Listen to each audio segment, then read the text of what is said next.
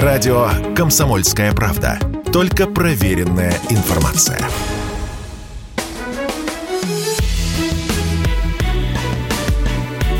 Бофт знает.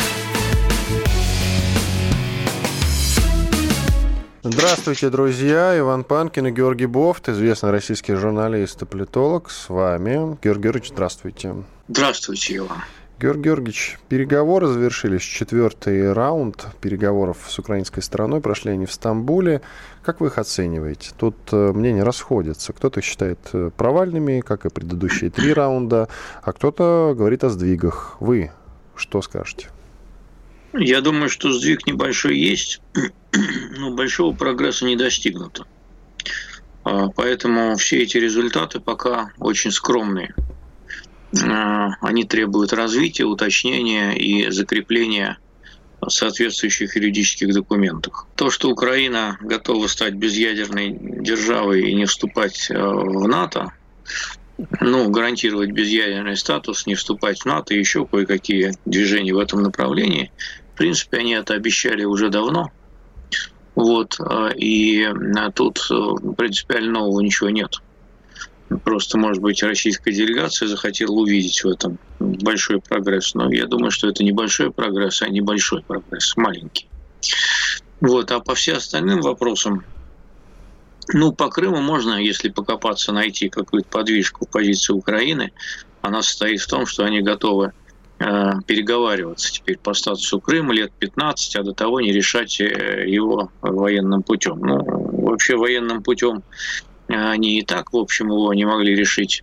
А что касается, так сказать, переговоров 15 лет, то это отход от прежней позиции, по которой они считали, что Крым им нужно вернуть прямо сразу. Вот. С другой стороны, это не означает, что Москва сделает хотя бы один шаг навстречу, поскольку уже было много заявлений российского руководства о том, что вопрос Крыма решен окончательно. Мне еще интересно услышать ваше мнение по поводу Мединского, потому что шквал критики обрушился на него после вот этих переговоров в Стамбуле. Все связано это с тем, что он озвучил украинскую позицию, достаточно развернуто это сделал, и многие не уловили первых его слов, все это понеслось по телеграм-каналам, и были сделаны выводы о том, что мы вообще делаем шаги назад какие-то из-за Мединского. На следующий день ему даже пришлось сделать специальные разъяснения для СМИ. Так вот, я хочу спросить вас, как вы оцениваете переговорщика Мединского в целом? Ну, э, Мединский, с одной стороны, не профессиональный дипломат, поэтому у него мало опыта э, именно дипломатических переговоров.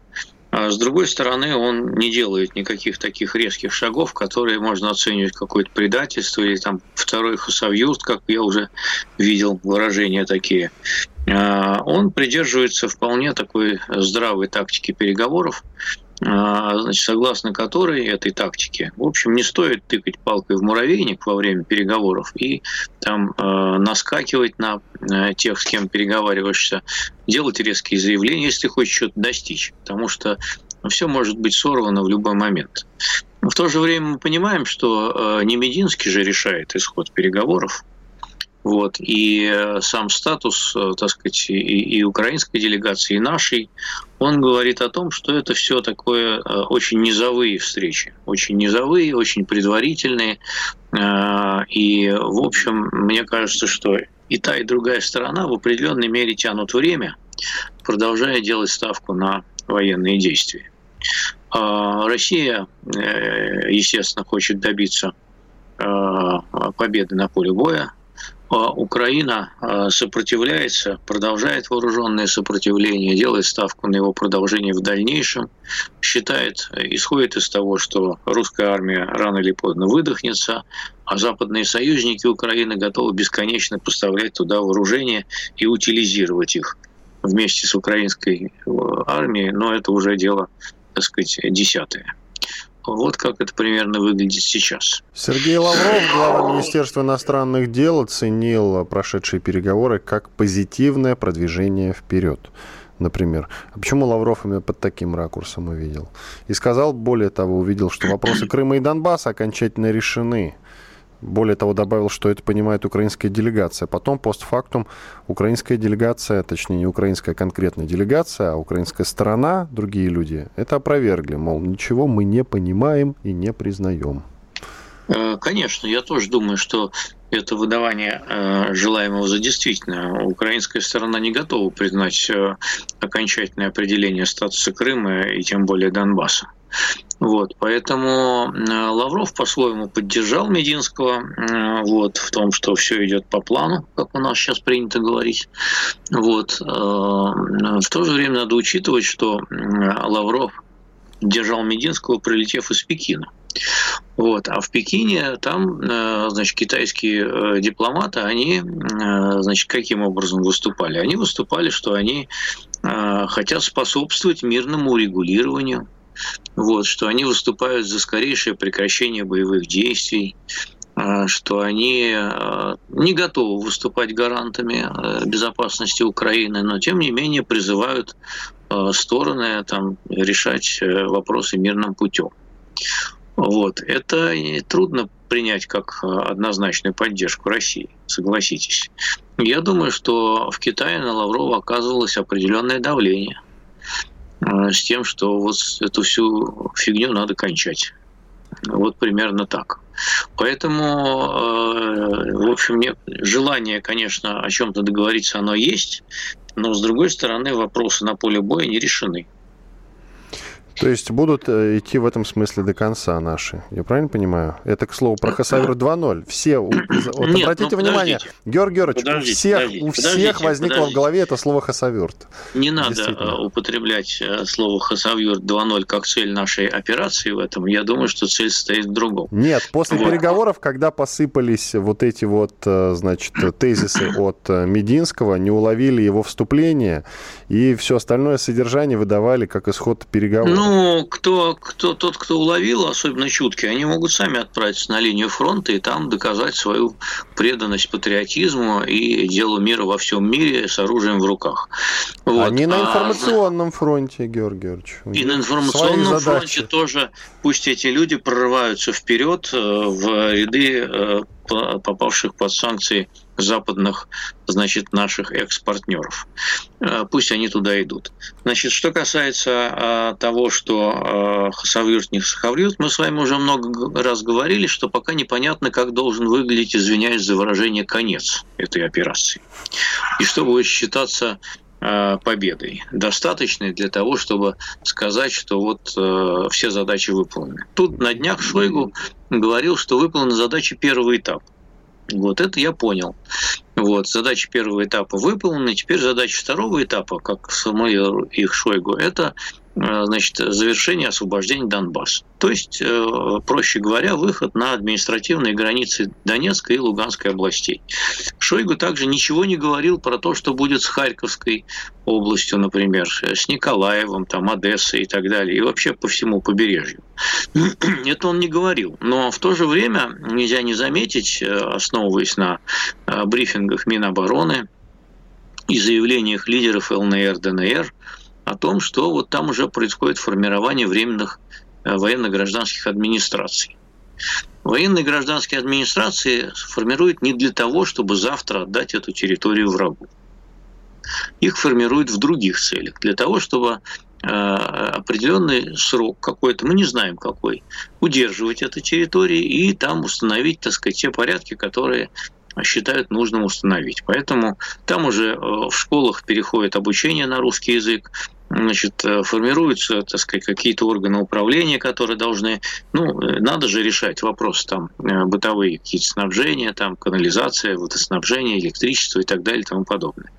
Вот, поэтому вот эти вот, у меня нет впечатления, что территории, где формируются временные военно-гражданские администрации, будут отданы Э, под контроль ВСУ. Вот пока нет такого ощущения. В обозримом будущем. Может быть, когда-нибудь будут отданы, но не сейчас. Тема с Хасавюртом, вот этот тезис и вот это печальное воспоминание, оно возникло еще и потому, что новости от Мединского, неправильно понятые изначально, почему и потребовалось разъяснение потом его же, оно все совпало с заявлениями от Минобороны о переброске войск э, с Киевского и Черниговского направления, о передислокации, если быть точнее. Вот, и поэтому сразу, оп, что, отступаем? Вот. На самом деле, конечно же, никто никуда не отступает. Это называется передислокация. Как вы э, относитесь к этой передислокации? Может быть, у вас Я есть какое-то ори... оригинальное есть э, Я очень трактовка? трепетно отношусь э, ко всем терминам э, в данной конкретной ситуации, поэтому э, говорю именно специальная военная операция и передислокация. Вот. У меня уже недели полторы назад сложилось впечатление, что э, непосредственной задачи брать штурмом Киев нет. Вернее, может, она была изначально, но потом она, э, опять же, мы можем только гадать. Может, она была изначально, но потом она была снята с повестки дня, по разным причинам, тут можно гадать. Э, начиная от того, что это, в общем, миллион, город, там 2 миллиона почти населения, вот, и штурмовать такой город, встревать в уличные бои, это, в общем, конечно, так себе задача. Э, и неизбежное разрушение тотальное и так далее и тому подобное. Это, в общем, наверное, не такими силами решается не такими силами решаются. Это нужна там какая-то э, гораздо более мощная в разы воинская группировка. И совершенно другой, наверное, метод ведения боевых действий, не рассчитанный уже на то, чтобы что-то там сохранять из, мирных, из мирного населения. Почти, почти 3 миллиона населения Киева, уточняю. Но сейчас там людей-то осталось совсем немного. Ну да. Дело. Вот, делаем а... паузу. Делаем паузу. Иван Панкин, Георгий Бофт, известный российский журналист и политолог. Через пару минут продолжим.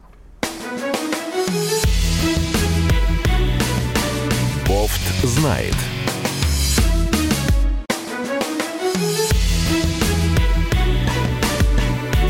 Бофт знает. Иван Панкин и Георгий Бофт, известный российский журналист, политолог, действительный, по-прежнему с вами. Георгий Георгиевич, вот сейчас новости послушал, и интересно стало. Новость прозвучала, что аукционный дом «Кристис» запретил участвовать в торгах клиентам, находящимся в России и Беларуси. А у нас вообще-то Дмитрий Муратов, главный редактор «Новой газеты», продает свою медаль Нобелевскую. И, и что? Ее интересно, вот если они предложат какие-то более выгодные условия, чем остальные, допустим, вот Кристи не будет сотрудничать с Муратовым или ему сделают исключение? Вот интересно просто. Я думаю, что у него есть э, масса других э, площадок, где можно продать эту медаль. Нет, просто, а, просто вот интересно э, например, проследить за этой историей. Например, на Авито. Например? Вот, или еще где-нибудь. Ну, мало ли площадок. На, на Алиэкспресс там каком на eBay, извиняюсь за выражение. Вот, а, тоже можно продать. А, поэтому, ну, нет никаких проблем. Что касается там запрета россиянам и белорусам участвовать, ну, это не первое проявление так называемого cancel culture, которое охватило весь мир по отношению к нему, ко всему русскому.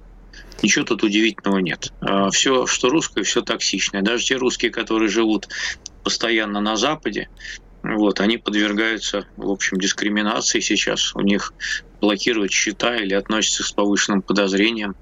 Вот. Но в отношении артистов мы уже все видели, и, так сказать, что происходит. Отмена гастролей, там, увольнение тех, кто даже постоянно работал такая вот пошла волна. Дмитрия Муратова, главного редактора «Новой газеты», при этом мы не подкалываем, просто нам было интересно судьба его медалей относительно аукционного дома «Кристис». Проследим за этой историей. Может быть, действительно потом вы, выйдет так, что «Кристис» э, эту медаль там как-то перекупит, перепродаст. А, и вот это будет уже забавно. При этом вы сказали действительно, что есть некая дискриминация по отношению к русским, но при этом многие продолжают уезжать за границу. И мне вот этот момент тоже непонятен. Дискриминация есть, но уезжать продолжают. Как это? А, они едут не только ведь э, в страны, которые враждебно относятся к нам. Сейчас они не только едут в Европу, может быть, даже в меньшей степени в Европу. А если в Европу, то э, уже с каким-то конкретным прицелом на вид на жительство, имея какие-то либо контракты. Ну вот э, мне неизвестны случаи, когда кто-то с голой задницей бежал в Европейский Союз там в надежде остаться. Есть такие, конечно, отчаянные люди, но мне они не знакомы. Вот просить там политического убежища. Тоже вариант, наверное, для кого-то, но такой он действительно отчаянный вариант. Я знаю много примеров, когда люди поехали такие страны, как Грузия, Армения, там. Я знаю пример, когда у меня знакомые уехали в Узбекистан даже. Вот. И дальше хотят перебраться уже там в Европу, но уже по такой легальной иммиграционной линии у них есть для этого некоторые основания. Вот. Я знаю также пример, когда люди уехали в Аргентину.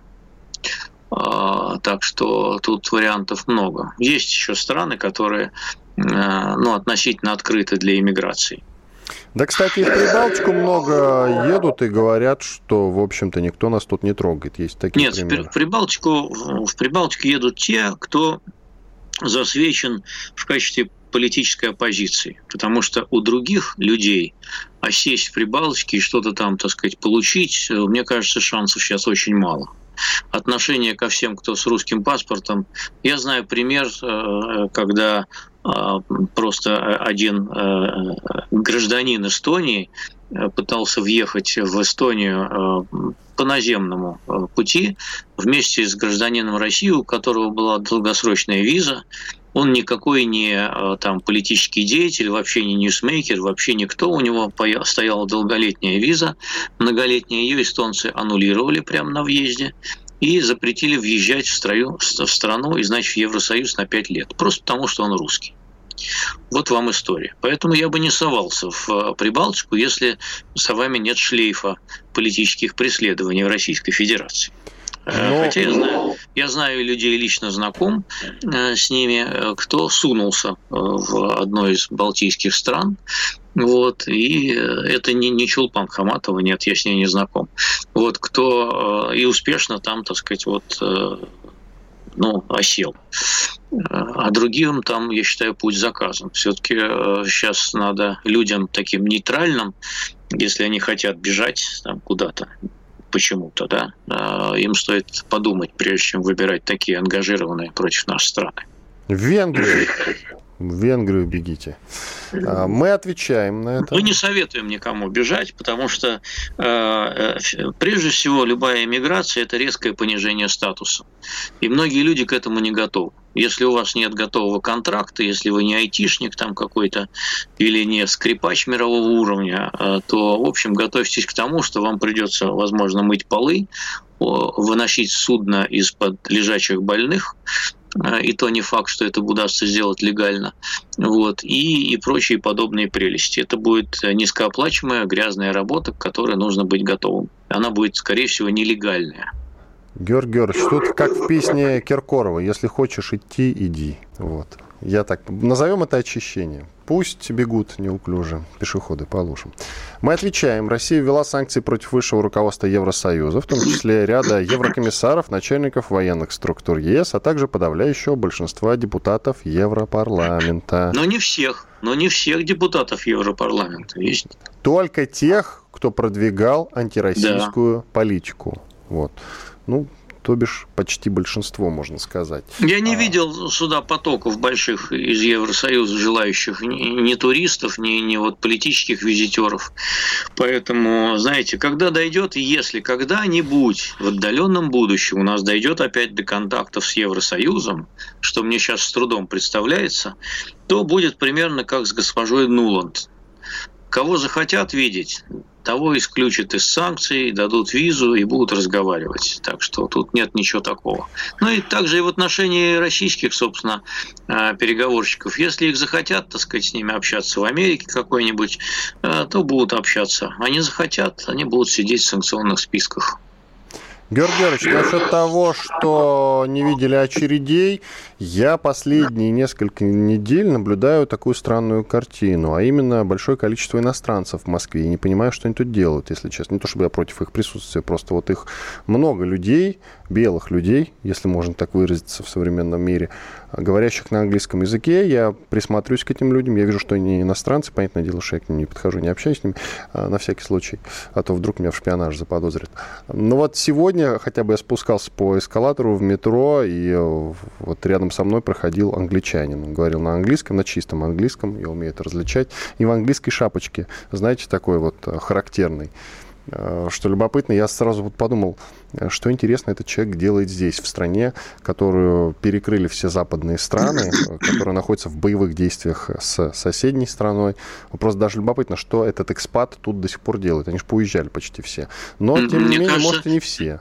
Мне кажется, у вас какой-то особый случай. Может быть, они вас преследуют, может быть, это шпионы, которые хотят вас завербовать. Не Но у них даже карточки тут, у них даже карточки тут не работают. Это, видимо, те люди, у которых все-таки здесь есть, э, так сказать, и э, какие-то виды на жительство и счета в российских банках, потому что на что они еще живут. Туристов тут быть сейчас просто не может. Ну, просто начать, начать с того, что не на чем прилететь. Не на Э, узбекских же авиалиниях они сюда прилетают, эти англичане. Ну, как они сюда вообще попали? Значит, Финляндии, здесь давно. Значит, да, они давно, давно, наверное, просто. Но ну, человек, который вот сегодня англичанин, я имею в виду, да, он э, попросил, э, обратился ко мне, попросил, э, значит, меня подвинуться, пройти дальше. Он обратился ко мне на английском, excuse me.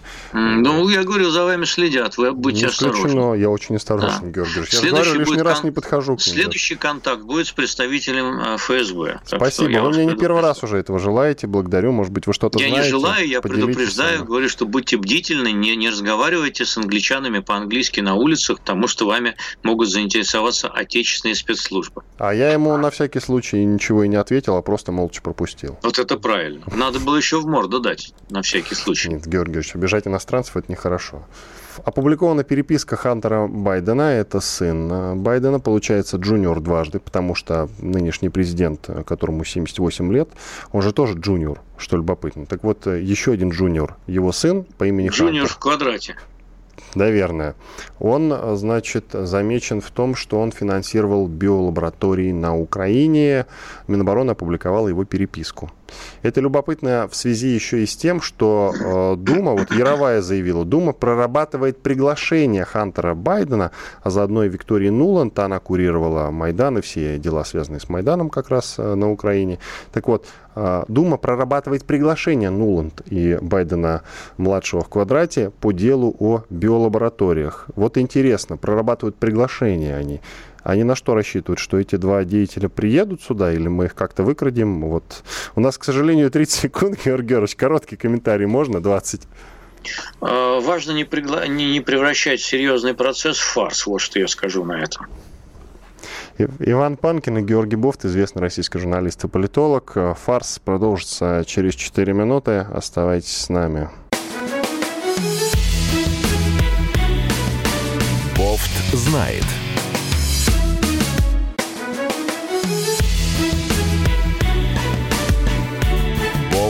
Знает.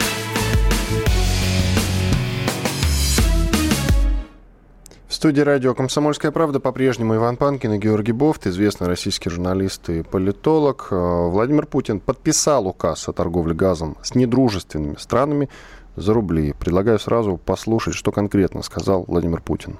Сегодня мною подписан указ, который устанавливает правила торговли российским природным газом с так называемыми недружественными государствами.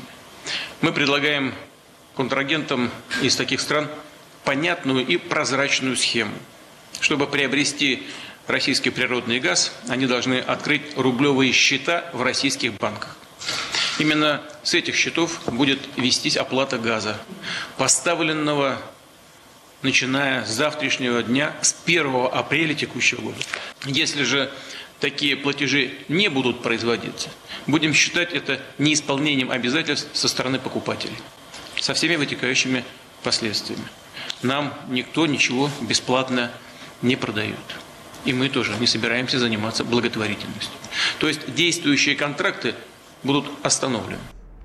С завтрашнего дня, с 1 апреля. Значит, мне, мне кажется, что именно с завтрашнего дня э, экспорт газа остановлен не будет и дадут некоторое время, если не будет каких-то резких действий со стороны самих европейцев, дадут некоторое время на адаптацию. А, тут есть нюансы.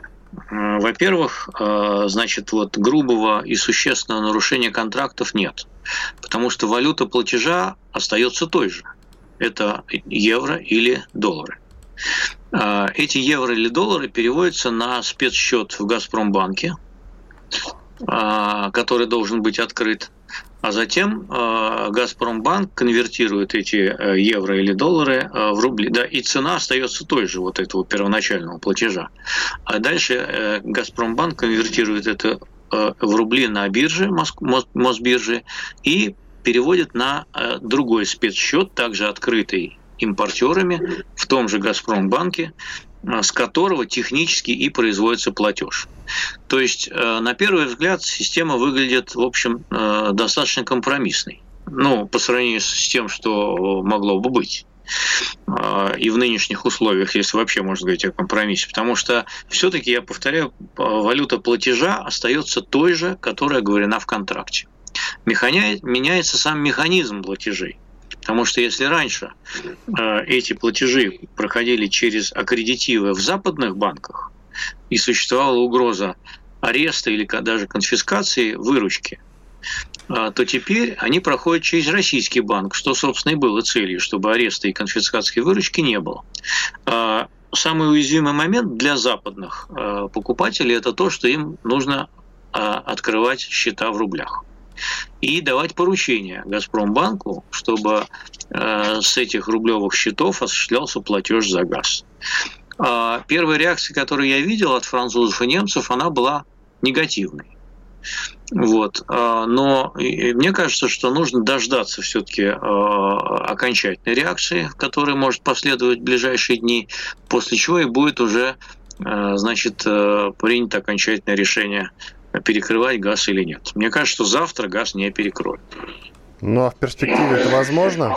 Они а, же мне кажется, что, встали мне в позу, кажется, как это Ну, мне кажется, говорить. что есть шанс, мне кажется, что есть шанс, он небольшой, что есть шанс, что все-таки они согласятся на такую схему. Вот это небольшой шанс, но он есть. Вот э, все, что я могу пока сказать. Трудно предсказать, э, как, э, так сказать, действия э, политиков в условиях, когда все, грубо говоря, залупились. Э, вот, причем по максимуму.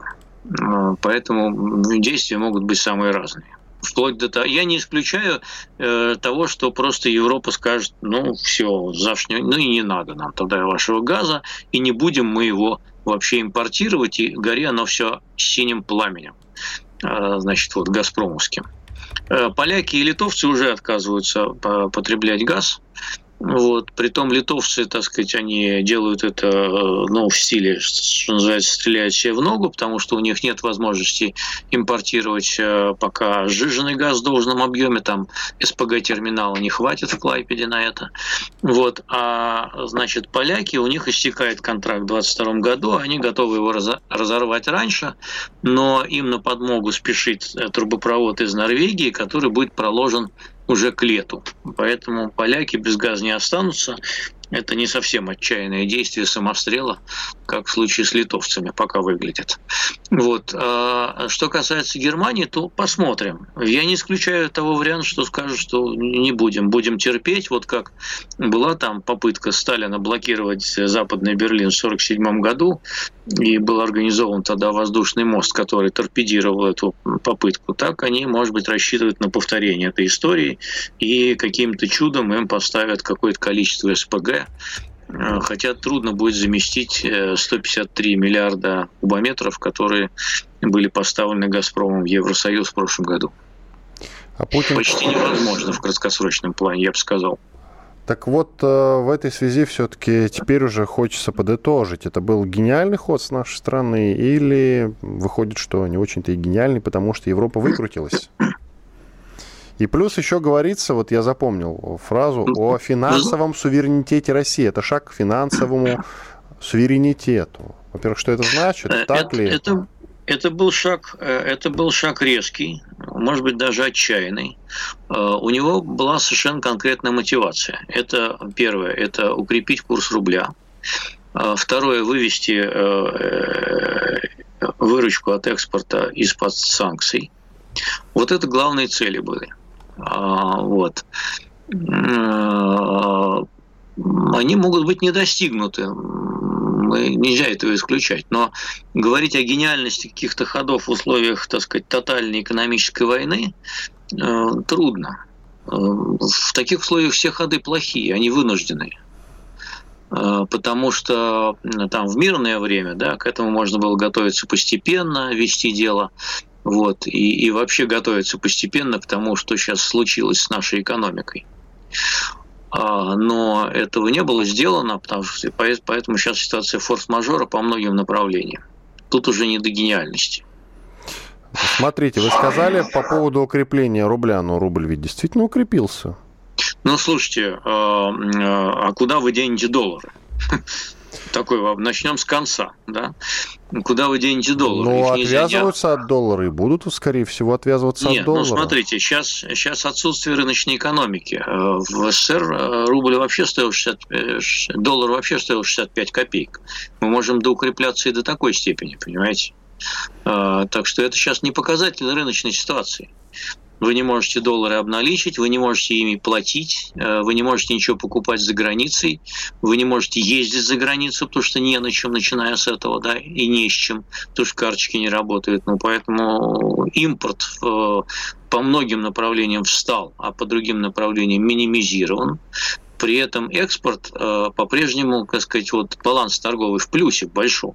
То есть он в целом грохнулся, но он в плюсе, потому что мы экспортируем больше, чем потребляет. Поэтому а что ему там рублю не укрепляться в таких условиях? Конечно. Он еще может укрепиться там рублей до 75 за доллар. Но это искусственное укрепление, оно ненормальное.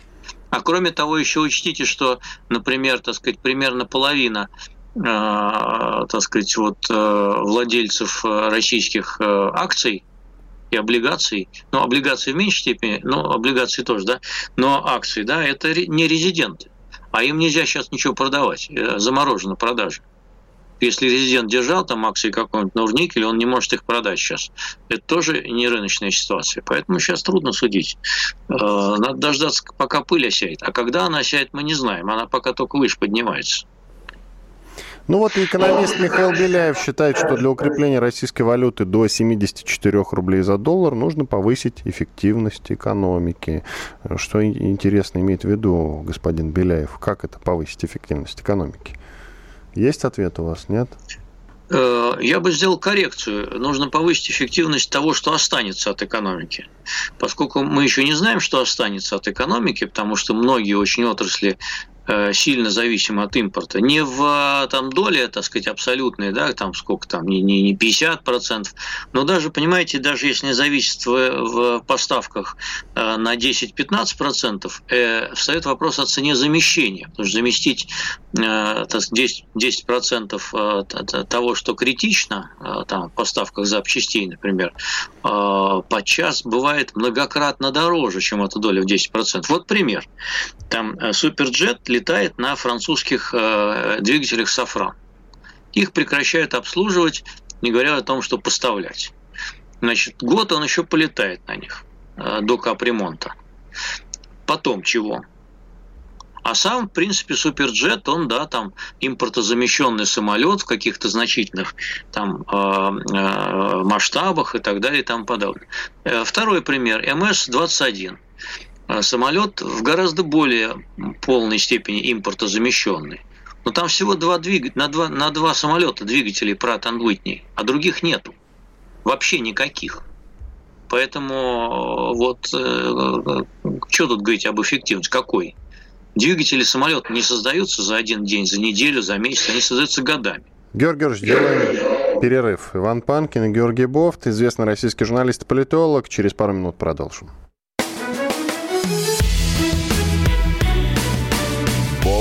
Знает.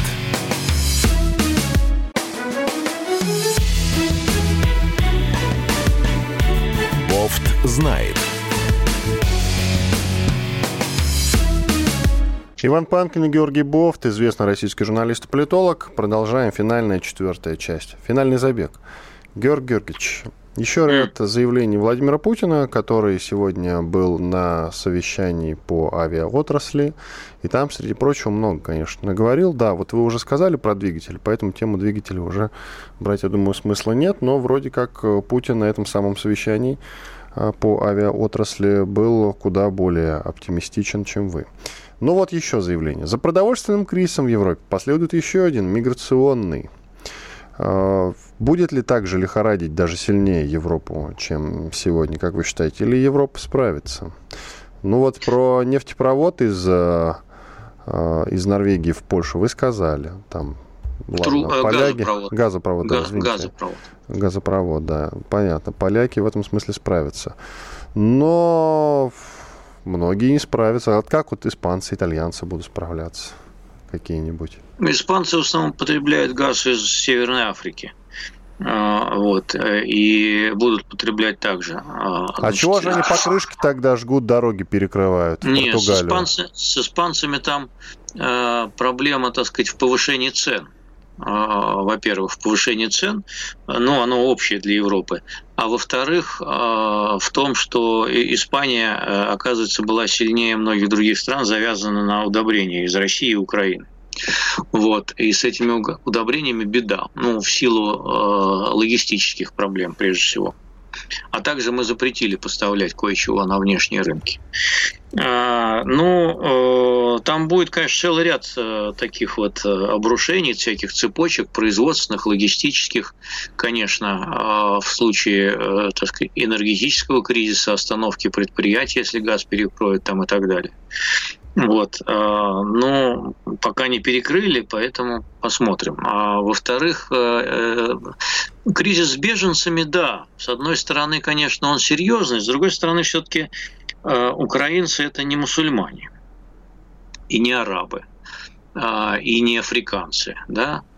А, это люди относительно более близкой культуры европейцам, поэтому а, такие терки там будут меньше, во-первых. А во-вторых, большая часть э, беженцев вернется после окончания военных действий, и если, эти, если военные действия там они пойдут на спад, например, там даже в случае перехода к позиционной войне, то, что называется позиционная война, а, ну, из каких-то, так сказать, э, регионов уже там станет поспокойнее, например, в западных регионах, куда могут начаться, начать возвращаться беженцы. Поэтому сейчас в Европе находится 4 миллиона беженцев из Украины. Вот э, у нас, по-моему, там 1600 тоже находится. Вот, э, поэтому, ну, вот такой расклад. Конечно, это довольно тяжелая ситуация для Европы будет. Но они готовы пойти на принцип, э, вот, готовы. А градус противостояния с нашей страной высокий. Они и, готовы. И только да, Венгрия сопротивляется. Венгрия будет сопротивляться, еще какие-то страны будут сопротивляться. Но э, согласитесь, поляки проявляют, в общем, несмотря на скверные с нами э, отношения, они по отношению к украинцам э, проявляют, конечно... Большую а, солидарность. Большую, ну да, мягко, вот так скажем, политкоррект, огромную солидарность проявляют, да и будут проявлять.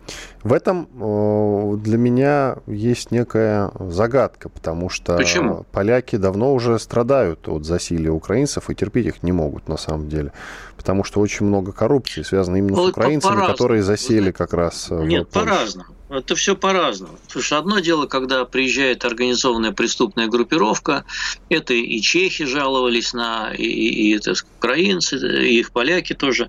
А другое дело, когда приезжают женщины с детьми. А, это совсем другая картинка.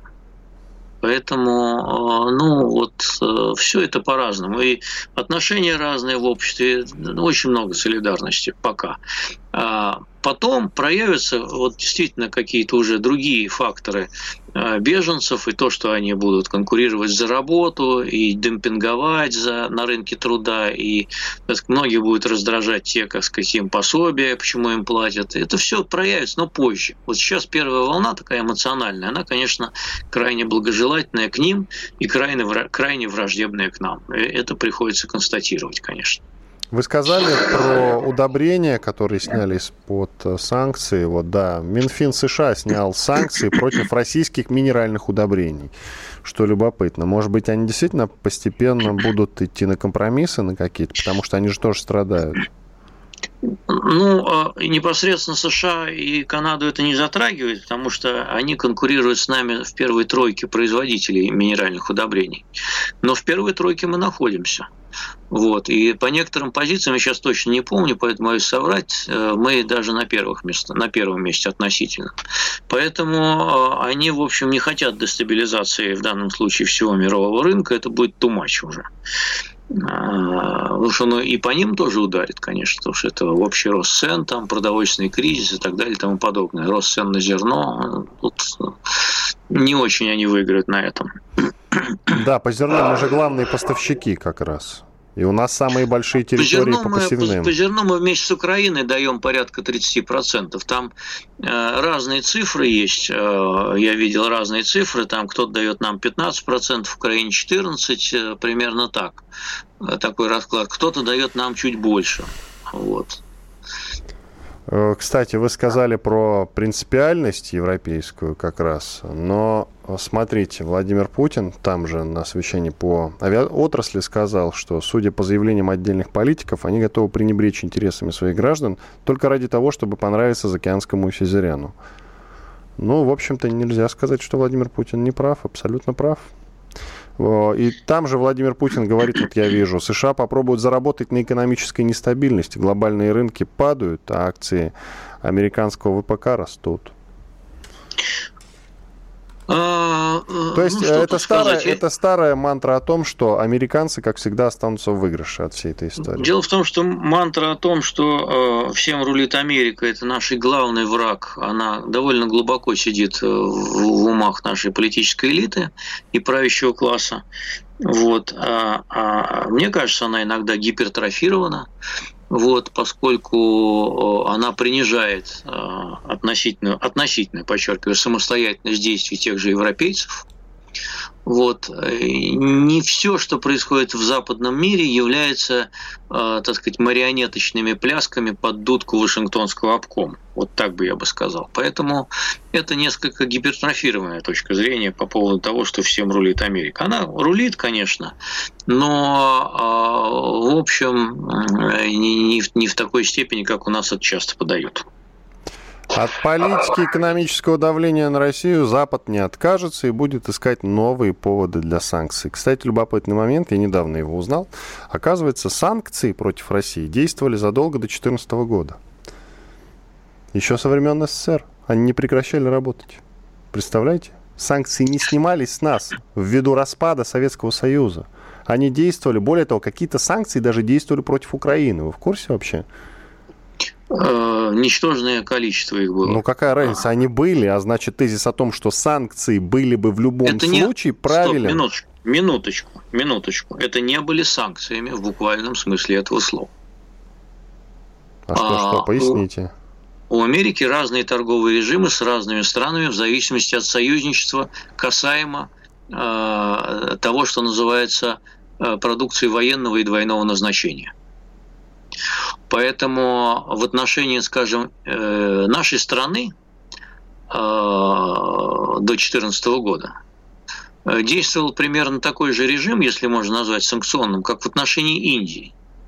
Это не санкции, это ограничения по поставкам тех вооружений и тех технологий, которые Америка предназначает только своим самым верным союзникам. Вот а, действительно, по-моему, пару 2016, по-моему, году Индия, для Индии был расширен, вот э, расширены были границы таких поставок.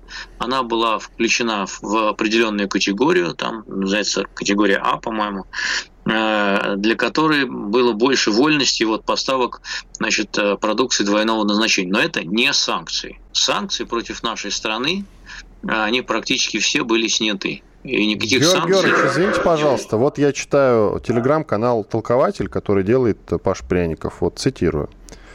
А, значит, э, это задолго до сегодняшнего заявления Путина было сделано. Сейчас скажу, какого числа. 18 марта он написал этот пост. Итак, Путин много говорит про санкции. Значит, что э, санкции в отношении России были бы введены в любом случае, вне зависимости от ситуации на Украине. И это так. До юре без санкций мы вообще не жили нисколько. Например, санкции еще против СССР в виде поправки Джексона Вейника о запрете поставок высокотехнологичной продукции были отменены только в декабре 2012 года. Кстати, против независимой Украины эта же санкция действовала, но была отменена в шестом году. То есть даже первый Майдан в четвертом не сподвиг Америку сразу отменить санкции против Украины. Ну, смотрите, вы сами себе противоречите. Во-первых, У нас это было, минуты. Это да. было отменено в 2012 году. Во-вторых, поправка Джексона Веника не касается поставок высокотехнологичной продукции, она касается статуса наибольшего благоприятствия в торговле.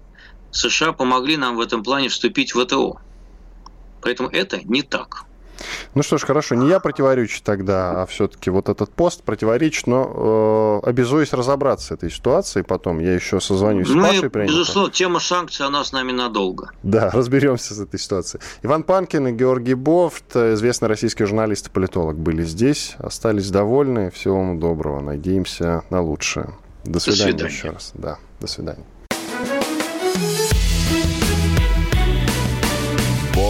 Знает. Радио «Комсомольская правда». Мы быстрее телеграм-каналов.